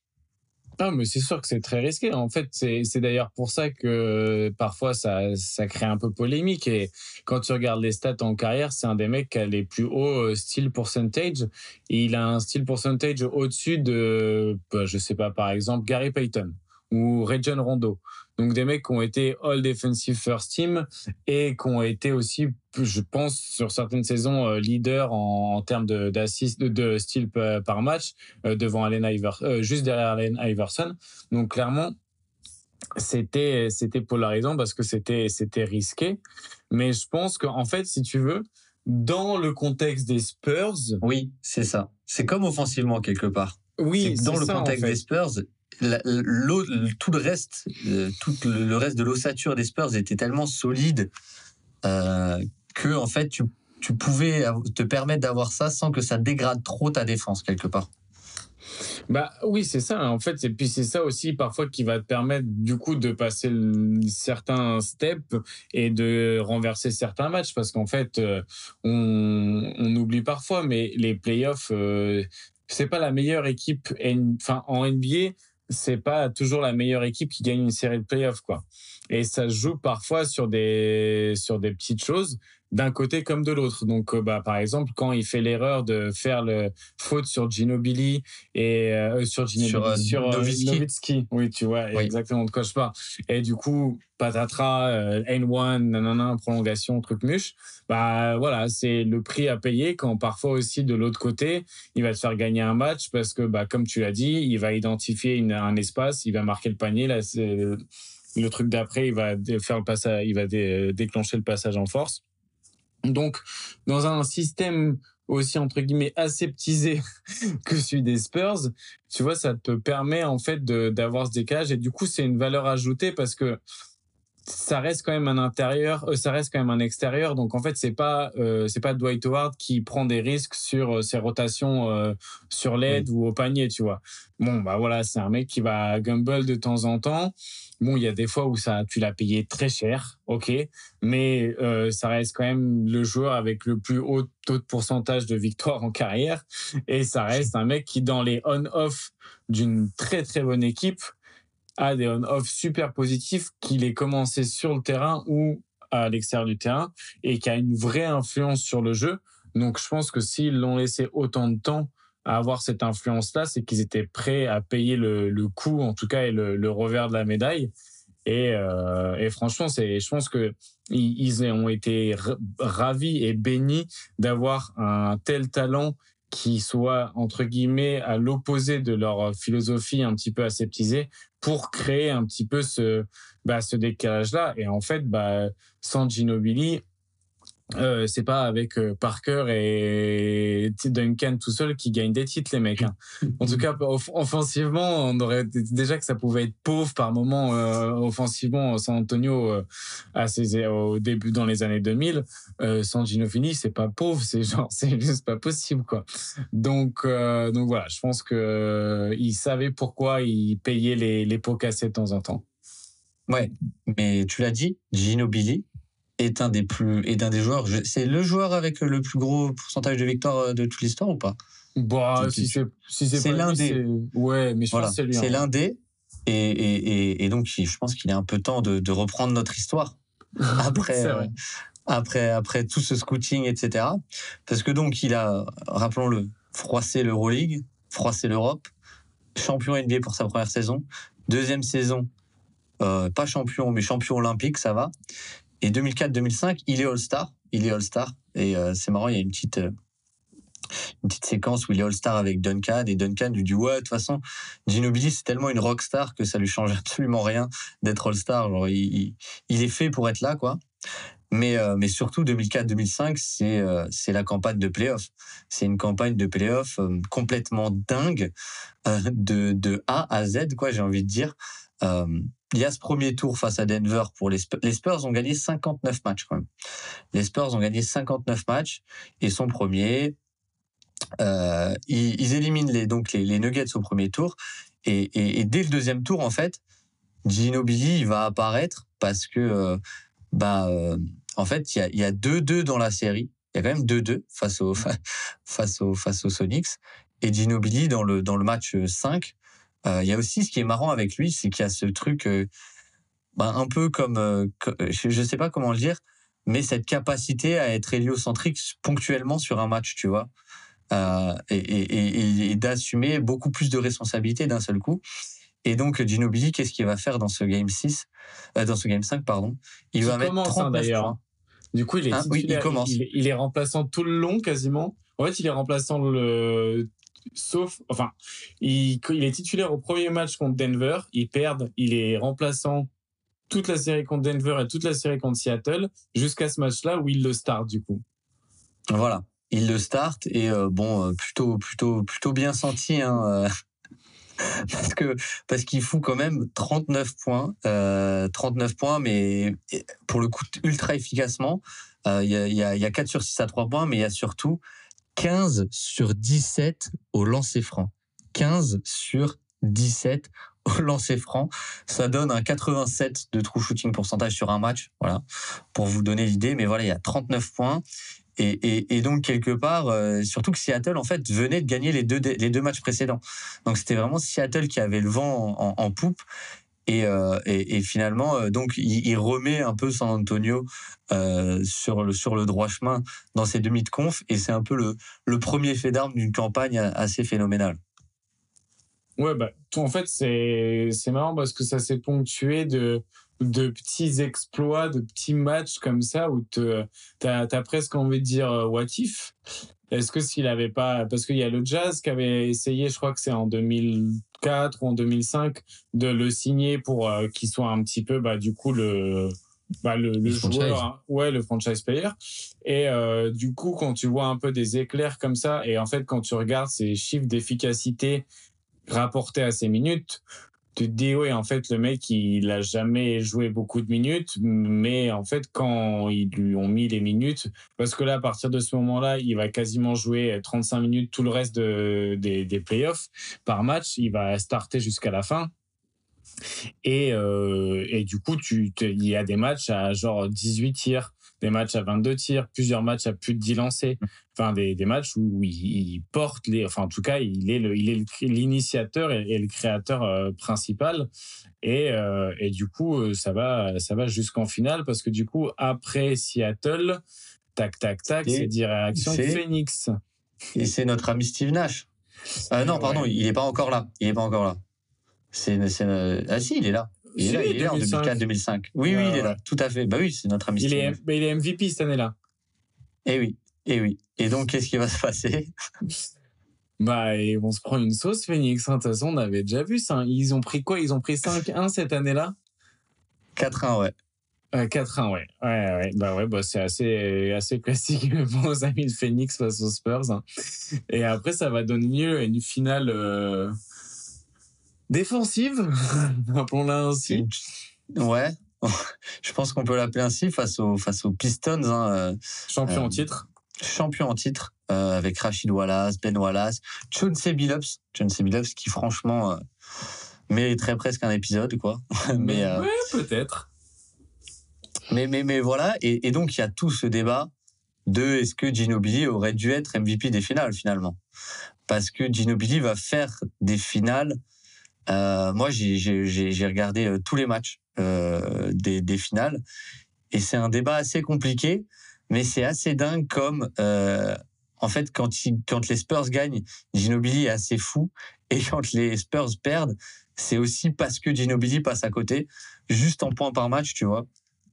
Bah, quand il gagne, il est à 23 points par match et quand il perd, il est à 11 points par match. Donc vraiment, tu as ce truc de... En fait, quand Ginobili est bon, les deux équipes étaient très proches et moi j'ai vraiment eu cette sensation. Euh, c'est un peu du basket de comptoir, il n'y a pas trop d'analyse là, mais mais deux, tu vois, c'est vraiment lui qui, qui fait la différence quand il quand, quand, quand il est bon quoi. Et quand il passe au travers pendant le game le game euh, je crois que c'est 3 et 4, euh, bah les Spurs perdent quoi tout simplement. Et, et toi du coup sur ce débat avant que je m'exprime personnellement. Mais, euh, toi, toi, t'en penses quoi euh, du, débat un peu euh, du MVP des finales? Parce que RC Bufford, il a dit qu'il aurait dû avoir un co-MVP.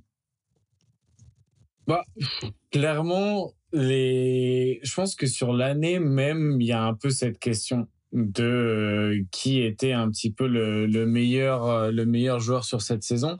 Après, moi j'ai toujours un biais un peu nul, mais bon c'est de ma faute, tu vois. Mais euh, pour moi, quand même un, un, un intérieur de manière un petit peu systémique aussi, il va avoir tout simplement plus de plus d'impact parce que c'est un intérieur surtout à ces époques-là où c'est vraiment bah en fait tu, passes par là pour euh, tu passes par là pour pour avoir une bonne défense. Et en fait vu que Duncan il est super valuable des deux côtés du terrain mais du coup défensivement tu peux pas rivaliser avec l'impact qu'il a c'est quand même c'est quand même dur de de mettre ça autrement. Mais de l'autre côté T'as euh, Ginobili qui a un true shooting percentage sur les playoffs de 65. Donc on serait sur du 1.3 points par tir. Si euh, voilà. Donc euh, enfin bon bref, c'est un true shooting plus euh, ça n'existe pas pendant les playoffs mais c'est parce que l'échantillon est bien trop petit, mais ce serait tout simplement ridicule. Je pense qu'on irait taper dans des trucs genre 120 et quelques. Euh, sur les, tu vois, toutes les stats un peu offensive win share, euh, le VORP euh, de ces, de, de, sur les playoffs et même sur la saison, c'est lui qui porte un petit peu l'attaque, si tu veux, de, de l'équipe.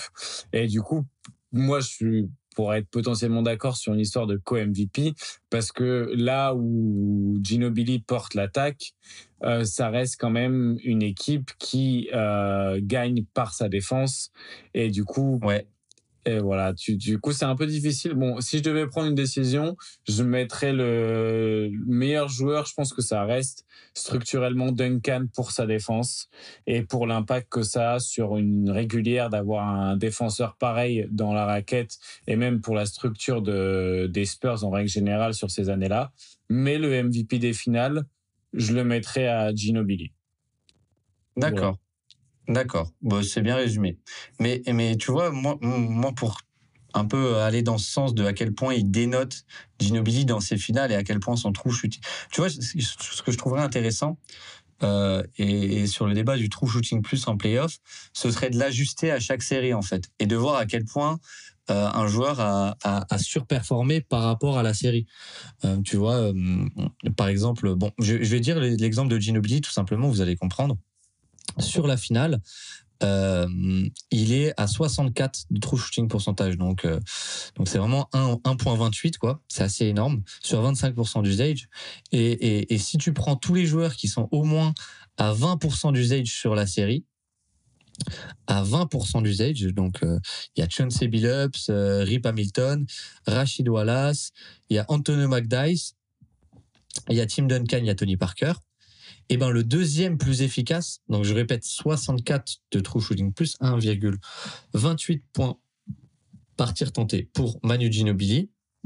Le deuxième plus efficace parmi les joueurs qui ont quand même un niveau de responsabilité un peu important, c'est John Billups, il est à 57 il est à 57 de true shooting pourcentage. Donc, il y a quand même 7%, 7 points de différence entre juste le premier et le deuxième en termes de pourcentage. Donc, euh, euh l'écart relatif serait encore, enfin, ce serait vraiment énorme, quoi. Et par rapport à la moyenne, ce serait encore plus énorme. On parle de Duncan et, Tony Parker qui sont qui sont à 47% euh, mm. de, de true shooting sur la série. Tout le monde est à peu près à 40%. Rip Hamilton, il est à 42. Donc vraiment, je, il y a vraiment ce côté euh, rayonnement de Ginobili assez incroyable au scoring.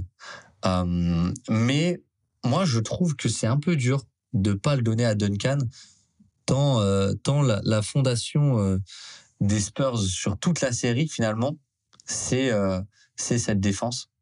Mais après, voilà, un co-MVP. Et puis, si Gino en avait pris un, MVP des finales, j'aurais, j'aurais pas été contre. J'aurais pas été contre. Mais, mais oui, voilà, c'est, vraiment, il y a, y a ce côté, il y a ce côté où il, dénote par rapport au reste quoi. Euh, et, et, là où c'est fou, je trouve, c'est dans son nombre de tirs à trois points pris par match parce que bah les hmm.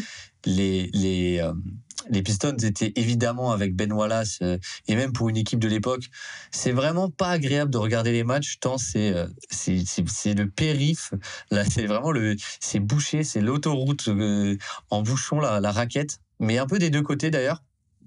Et t'as juste Ginobili qui est là, il prend, euh, prend 4,53 euh, points par match, quoi, sur la finale.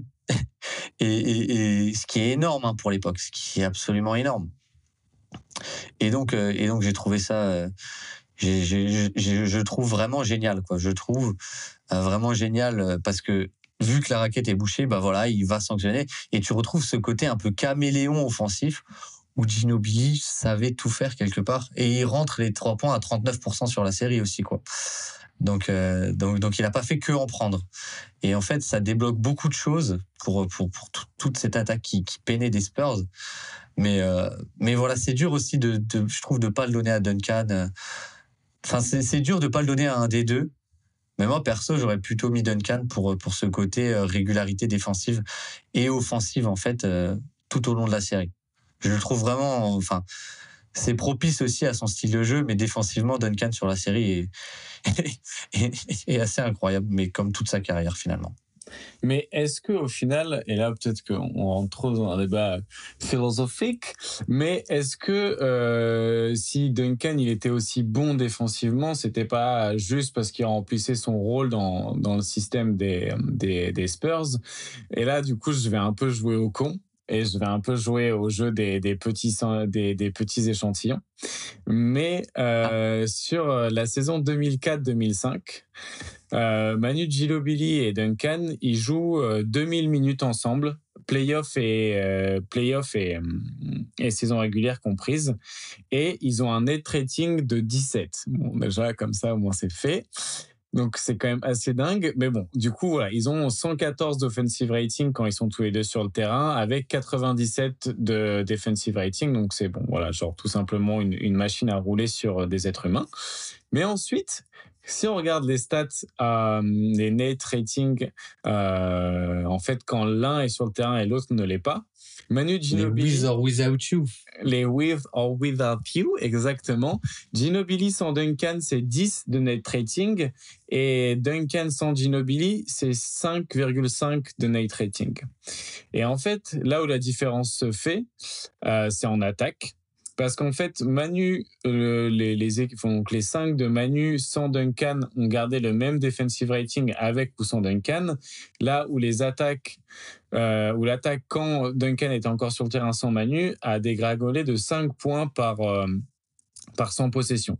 Et en fait, c'est vrai que si tu pousses encore plus loin en playoff, euh, c'est encore plus exacerbé, mais du coup, forcément, parce que c'est des échantillons plus petits, euh, c'est encore plus exacerbé à quel point, en fait, Manu et l'attaque des et l'attaque des Spurs parce que du coup Duncan quand il est sur le terrain sans Manu pendant les playoffs c'est 12 points de moins que quand les deux ils sont sur le terrain et c'est 11 points de moins quand il y a que Manu sur le terrain. Donc en fait, euh, enfin tu vois genre sur sur le, le, rating encore une fois qui est trop petit parce que c'est des playoffs. Duncan sans Ginobili c'est moins 10 de night rating sur les playoffs. Ginobili sans Team Duncan c'est plus 10 de night rating sur les playoffs. T'as un différentiel de 20. Non mais c'est super intéressant, c'est super intéressant et je trouve ça résume aussi peut-être, euh, euh, je trouve le, le, comment dire à quel point Ginobili était était était était primordial. C'est-à-dire que fait sans lui, je pense que l'attaque se serait vraiment écroulée cette année-là et d'autres années aussi. Mais je trouve que c'est super intéressant à quel point ça met en perspective, même si c'est un petit échantillon, ça donne quand même une tendance. Et à quel point sur l'ensemble de la campagne, mmh. Ginobili a été, euh, de par son attaque, surtout de par son rayonnement offensif, a été, euh, a été peut-être euh, même plus important que Duncan, quoi. Dans le rayonnement parce que, offensif, ouais. Ouais, parce qu'en en fait, sans lui, l'attaque l'attaque n'existait n'existait presque pas quoi. Enfin oui c'est un peu l'impression que ça donne en tout cas quand tu regardes les chiffres c'est c'est un peu flippant mais ouais c'est un peu l'impression que ça donne quand même. Ouais. Ouais non mais clairement clairement. Mais mais mais donc voilà Ginobili au terme d'une campagne euh, tout simplement monstrueuse hein, euh, de, de 2004-2005 il rajoute donc euh, donc trois saisons NBA, euh, donc deux titres, voilà, et potentiellement MVP des finales. Et en fait, voilà, dans, dans ce système Spurs où tout le monde a son rôle, bah ça va dérouler pendant pendant pendant pendant assez longtemps aux Spurs, comme vous connaissez, les résultats collectifs vont toujours être au rendez-vous. Mais Ginobili, sa carrière, elle va pas être linéaire euh, aux Spurs non plus. Euh, non, non, non. Bah après, euh, ça restera quand même une seule et même franchise, mais son rôle va évoluer. Euh, tout simplement parce que aussi, bah, je pense que il y a un peu l'éclosion un peu de Parker qui va prendre de plus en plus de place dans l'attaque. Il y a aussi une philosophie offensive qui va un peu évoluer. Et du coup, c'est vrai que c'est pas le même, la même utilisation. En gros, c'est pas la même utilisation, mais c'est le même joueur, si tu veux. Mmh. Mais tout à fait. Vas-y, vas-y, vas-y, continue. Hein. Non, non, mais c'est moi sur les sur, le, le, storytelling un petit peu de, de, de sa carrière et tout. C'est vrai que j'ai un peu moins de billes parce que c'est au bout d'un moment c'est un peu ça, ça devient moins intéressant une équipe qui gagne de toute façon un an sur deux avec un roster qui reste le même et des maillots en noir et blanc. Enfin, tu vois, pas, j'avais pas forcément envie de me refaire toute l'histoire des Spurs, mais là où ce que j'ai kiffé, c'est regarder des matchs de Ginobili à différentes époques et euh, retrouver en fait les le même joueur mais pas dans la même utilisation. Euh, aussi bah en fait tu vois il y a les matchs où euh, en fait les liens avec les coéquipiers qui créent sur le terrain c'est super intéressant parce qu'on peut voir qu'avec un joueur comme Boris Dio il s'est très vite trouvé Et, euh, Ouais. et c'est trop, c'est trop cool de voir les matchs de 2013-2014 parce que vraiment, tu as une, une alchimie qui s'est trouvée directe et, euh, et c'est top sur les pick and pop, sur les short rolls, sur comment ils peuvent se trouver l'un vers l'autre et l'autre vers l'un. Enfin, et vraiment, ça, ça, ça j'ai beaucoup apprécié au fur et à mesure des, de, de la préparation de l'épisode, de regarder des matchs euh, à différents, différentes périodes. Mais c'est vrai que je suis pas allé me refaire. euh, Enfin, je suis pas allé me refaire les séries contre le Heat ou genre euh, exactement pourquoi ils étaient sortis. Après, je me suis refait le, le match 7 par exemple en 2015 contre les Clippers. Euh, et c'est vrai qu'en fait, il y a des, tu, en fait, il a gagné quatre titres. C'est beaucoup.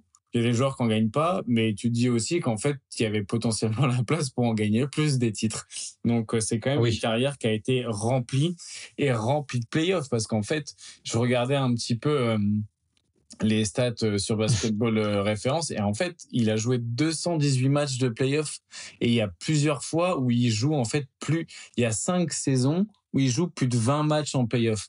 Il y a des mecs en carrière, ils ont même pas 20 matchs. Je sais même pas si Carmelo Anthony, il a 20 matchs en playoff. c'est peut-être un peu méchant. ouais. Mais, Non, c'est peut-être un peu méchant, ouais.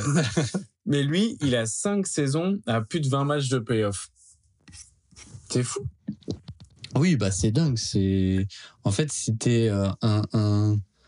Après c'est- simple, hein, mais je pense que euh, moi j'ai pas non plus trop envie forcément de refaire l'histoire que tout le monde connaît, quoi.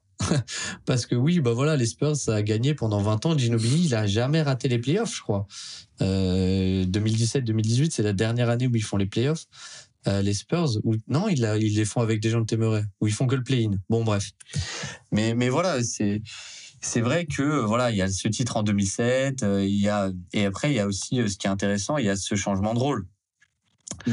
Il y a ce changement de rôle où euh, il passe sur le banc euh, pour l'année 2008-2009, il passe sur le banc, puis il revient dans le 5 en 2010-2011 et bizarrement il revient dans le 5 donc il a de nouveau un peu plus de minutes, un plus gros rôle et plus d'attention médiatique parce qu'il est starter et il est de nouveau All-Star, il est deuxième fois All-Star mais et après, il repasse sur le banc pour de bon. Il fait cette saison 2011-2012 qui, statistiquement, est folle, mais est trop courte. Et après, il passe pour de bon sur le banc. Il va commencer que 10 matchs après sur les, sur les 7 dernières saisons. Mais moi, ce que j'ai trouvé assez impressionnant, c'est que du coup, en regardant euh, Ginobili, tu vois quand même qu'il y a un déclin physique important. Ouais. Et qu'il y a des rôles, des utilisations différentes, comme tu as dit mais il y a toujours cette capacité à avoir un impact quoi qu'il arrive. Euh, C'est-à-dire que, je, comme comme tu l'as dit un peu avant en parlant de sa défense, mais tu vois le fait que ses qualités physiques diminuent un peu, diminuent même euh, diminuent quoi tout simplement.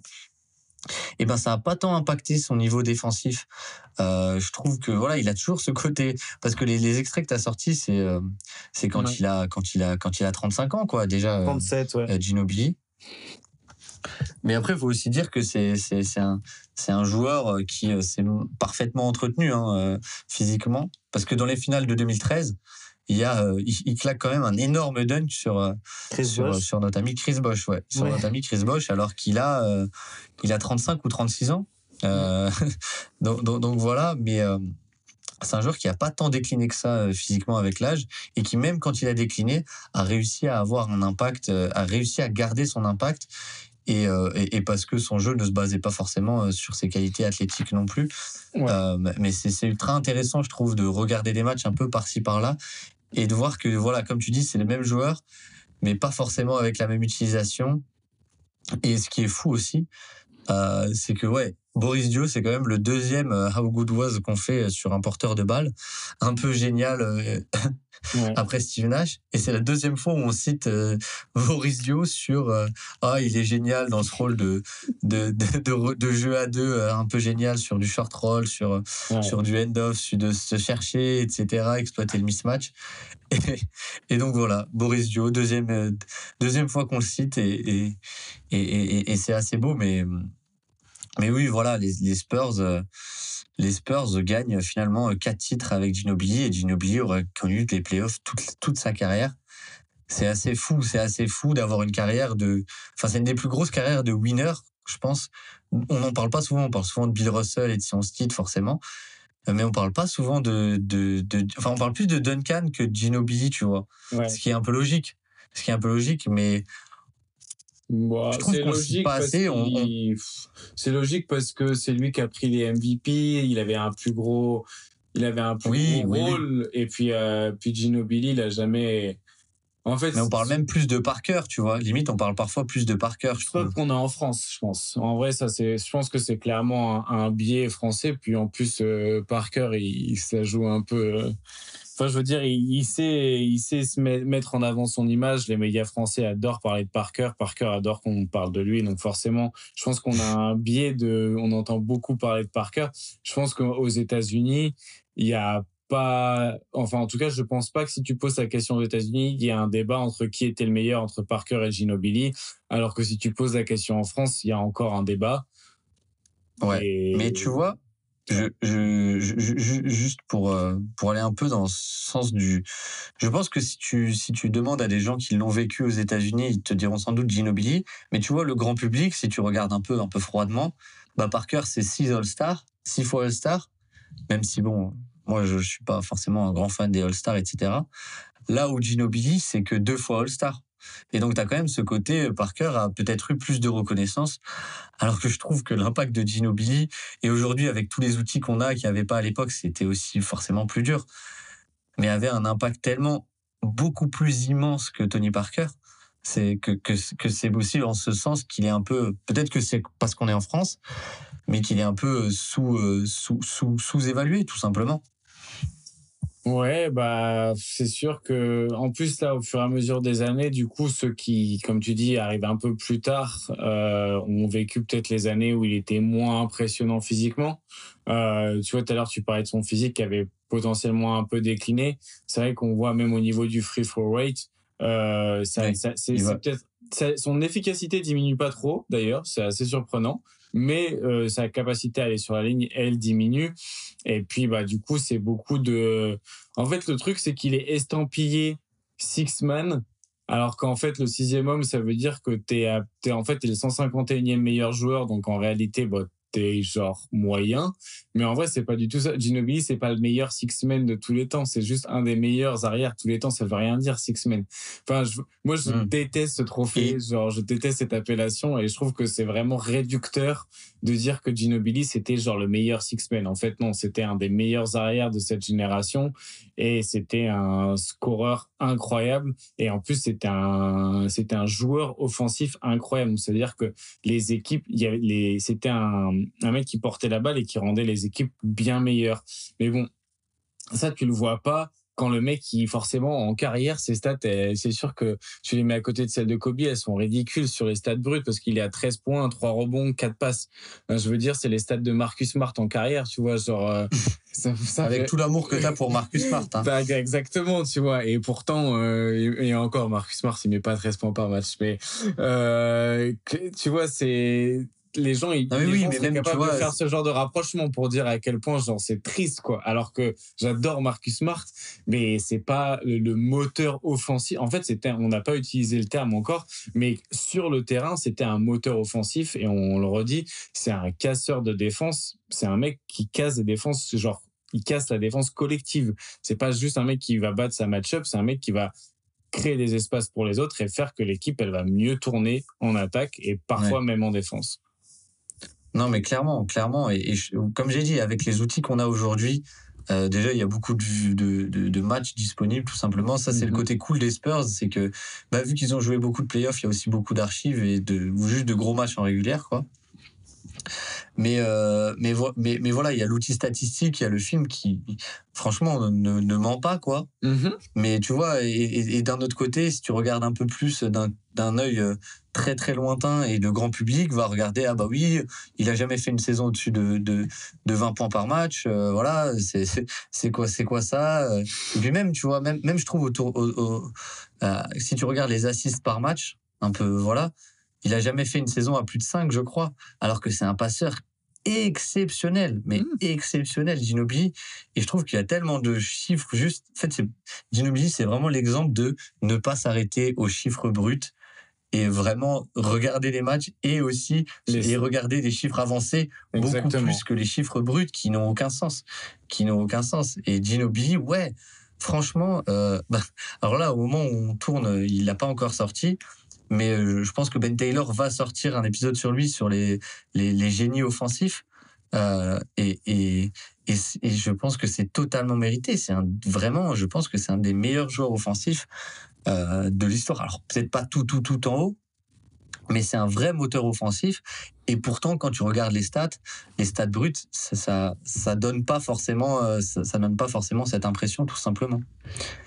Et un autre truc que je voulais rajouter aussi avec Ginobili, et pourquoi moi je, je l'adore aussi tout simplement, c'est je l'ai dit un peu au début, mais c'est un mec qui adorait le basket, mais à un point euh, fou. Et je trouve que ça, c'est quand dans, son attitude, etc., tu vois que c'est quelqu'un qui étudiait aussi beaucoup le basket.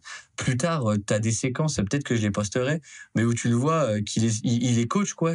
Pop, il coach même plus, c'est Gino Billy qui coach parce qu'il a 39 ans et que, et que juste, il a du mal à dire stop, mais, mais, mais, mais, il adore tellement le jeu que, que, que, voilà. Et...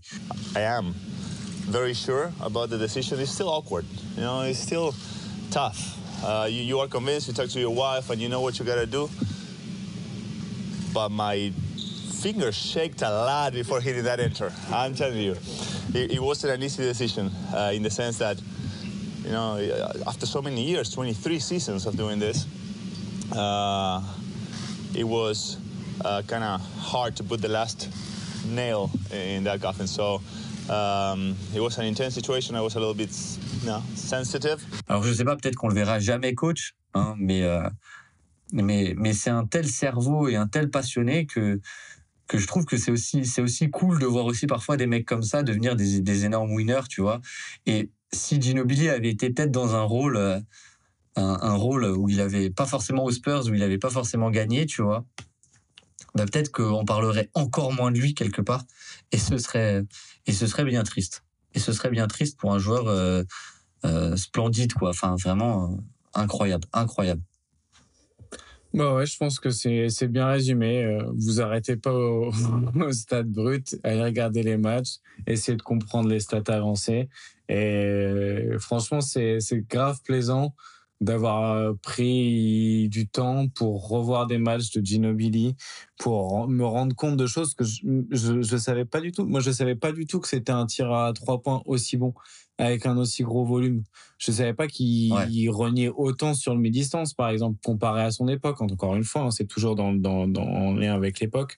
Mais euh, voilà, c'est super plaisant en fait de de d'être dans cette dans cette univers NBA ou euh, bah, surtout sur les étés comme ça parce que là on arrive à la fin de la fin de la l'intersaison et du coup on va reprendre un peu notre beurre habituel de des matchs euh, des matchs réguliers. Mais de pouvoir prendre le temps comme ça de se replonger dans des dans des anciens matchs en fait on a la capacité euh, intellectuelle et la capacité technique de le faire, de revoir Ginobili, de revoir des Spurs de 2004 jusqu'à 2014, de comprendre un petit peu bah, du coup d'où ça peut venir. En plus, c'est l'occasion aussi de revoir d'anciennes stars ou de nouvelles stars qui ont évolué aussi au fur et à mesure. C'est cool de pouvoir le, de le voir jouer contre un jeune LeBron, de le voir jouer contre Prime Chris Paul, alors que maintenant, c'est des joueurs qu'on arrive sur la fin de carrière, donc c'est l'occasion de revoir ces matchs-là, de revoir des, des matchs face à un Blake Griffin qui dunkait sur absolument tout ce qui bouge.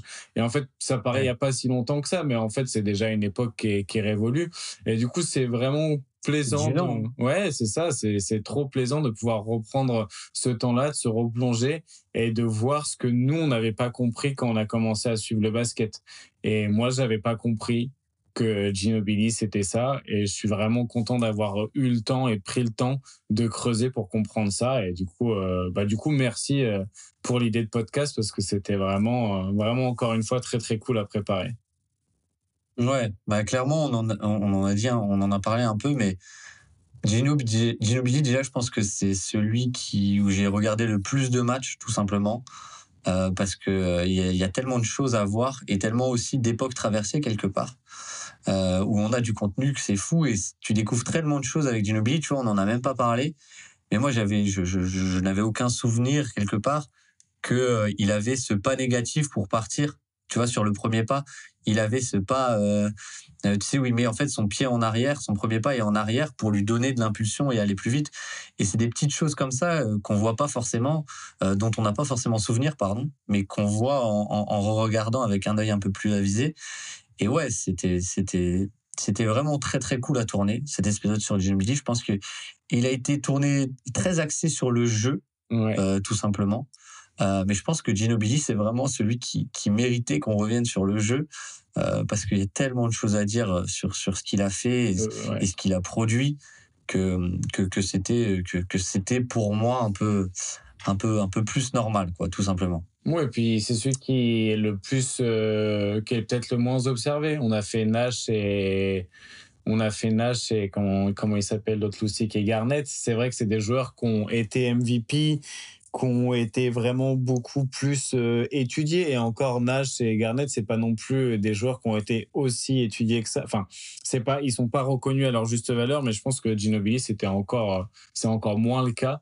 Et du coup, euh, si on peut mettre un peu en lumière pour euh, les quelques loulous qui vont nous écouter, eh ben c'est Ouais. toujours une bonne chose. Et puis même euh, quand, comme je le dis souvent, quand on me demande un petit peu pourquoi je fais les podcasts et qu'est-ce qui m'intéresse, moi je le fais pour moi et égoïstement, je me, j'ai vraiment kiffé préparer l'épisode et le faire. Ouais, c'était un énorme kiff à, à faire sur Ginobili. Mm. Euh, vraiment, euh, vraiment, vraiment immense. Donc, euh, donc, donc, donc, merci Azad encore une fois d'être venu. Mais petite question avant de finir. Ah, Vu qu'on est français, Ginobili ou Parker? Euh, Ginobili, les 7 jours de la semaine, même le dimanche. Merci. Merci. Désolé Tony, mais voilà, je, je pense qu'on peut on, on peut conclure là-dessus. On peut conclure là-dessus. Je sais pas si tu as un dernier truc à, à rajouter sur sur El Magnifico. El Magnifico. Et pour sur Manu, je pense qu'on a tout dit et hâte de voir euh, qui sera le prochain. Hâte de voir qui sera le prochain. euh, on ne sait pas encore. hein. On précise qu'on ne sait pas encore sur qui sera le prochain. Mais euh, mais mais voilà, on a on a plein d'idées. On a plein d'idées, euh, notamment une idée, euh, une grosse idée, si tu vois ce que je veux dire. ouais, une grosse idée, ouais. Qui pèse son poids. Une très très grosse idée. Voilà, une très très grosse idée qui pèse son poids. Enfin bon, j'espère que cet épisode sur Manu Ginobili vous aura plu. Je vous remercie si vous êtes arrivé jusqu'au bout. Donc Azad, vous pouvez le retrouver un peu partout, comme dit au début. Moi, euh, bah ici ou alors euh, sur sur sur X maintenant. hein, vous commencez à, à me connaître. Mais je vous remercie. Je remercie Azad d'être passé. Je vous remercie d'être arrivé au bout. Je vous dis à très très vite pour un nouveau podcast sur le NBA Dreamcast Show. Ciao ciao.